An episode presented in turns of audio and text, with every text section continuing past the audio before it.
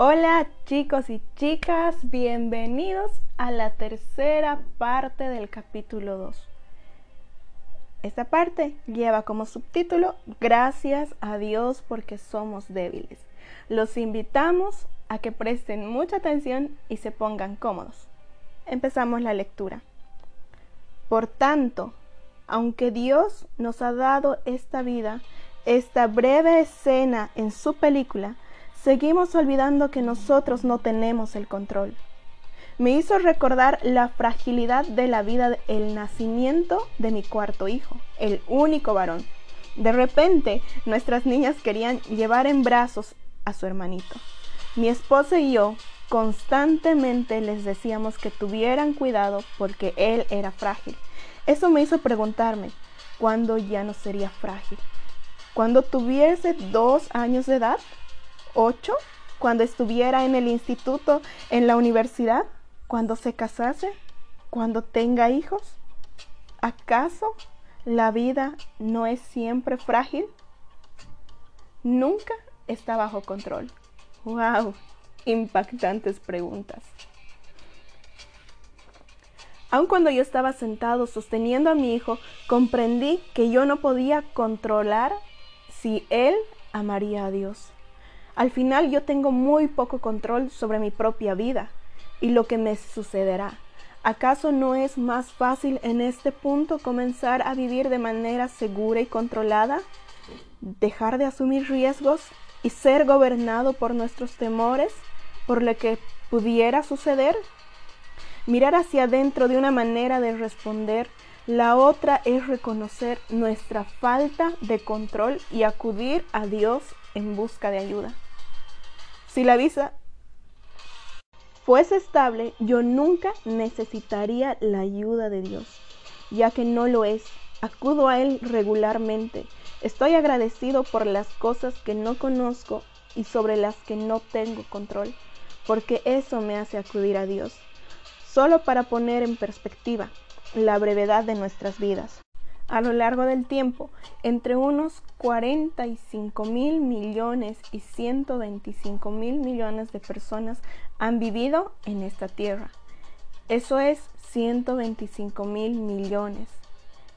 En unos 50 años, poniendo o quitando un par de décadas, nadie sabrá que estuvimos acá. Todas las personas a quienes usted conoce estarán muertas, ciertamente Nadie sabrá en qué trabajó, qué hacía, qué auto conducía, a qué escuela iba, qué club pertenecía, cuántos amigos tenía, qué tan popular era o qué ropa se ponía. Esto puede ser aterrador o asegurador, o quizás una mezcla de ambas. ¿Está usted preparado? Como pastor, con frecuencia me llaman cuando la vida se desvanece como niebla. Uno de los ejemplos más impactantes que he visto fue respecto al de Stan, un exitoso hombre de negocios muy conocido en la comunidad. Stan estaba dando un elogio en un funeral cuando decidió compartir el Evangelio. Al final de su mensaje, Stan les dijo a los asistentes, nunca se sabe cuándo Dios va a tomar su vida. En ese momento no había nada que usted pueda hacer al respecto. ¿Está preparado? Entonces Stan se sentó, cayó y murió. Su esposa y sus hijos intentaron reanimarlo, pero no hubo nada que pudieran hacer, tal como Stan había dicho unos instantes antes. Nunca olvidaré recibir la llamada telefónica y dirigirme a la casa de la familia.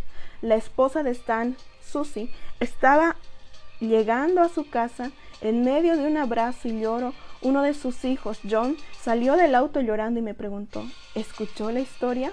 ¿La escuchó? Estoy muy orgulloso de él. Mi papá murió haciendo lo que más le gustaba hacer. Le hablaba a la gente sobre Jesús. Me pidieron que compartiera unas palabras con todos reunidos. Habían hijos, nietos, vecinos y amigos. Yo abrí mi Biblia en Mateo 10 del 32 al 33. A cualquiera que me reconozca delante de los demás, yo también lo reconoceré delante de mi Padre que está en el cielo. Pero a cualquiera que me desconozca delante de los demás, yo también lo desconoceré delante de mi Padre que está en el cielo.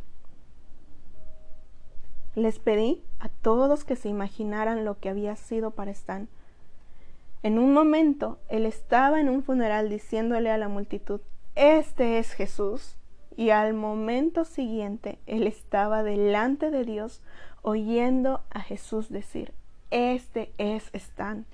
Él estaba confesando a Jesús y en un segundo después Jesús le estaba confesando a él. Sucede así de rápido y pudiera sucedernos a cualquiera de nosotros estas palabras de Stan. ¿Está usted preparado? ¿Estamos preparados para este momento? ¿Y cómo lo estamos haciendo? Espero que realmente esto haya sido de bendición para tu vida. Hacemos una pausa acá y nos vemos en el siguiente episodio. Muchísimas, muchísimas bendiciones.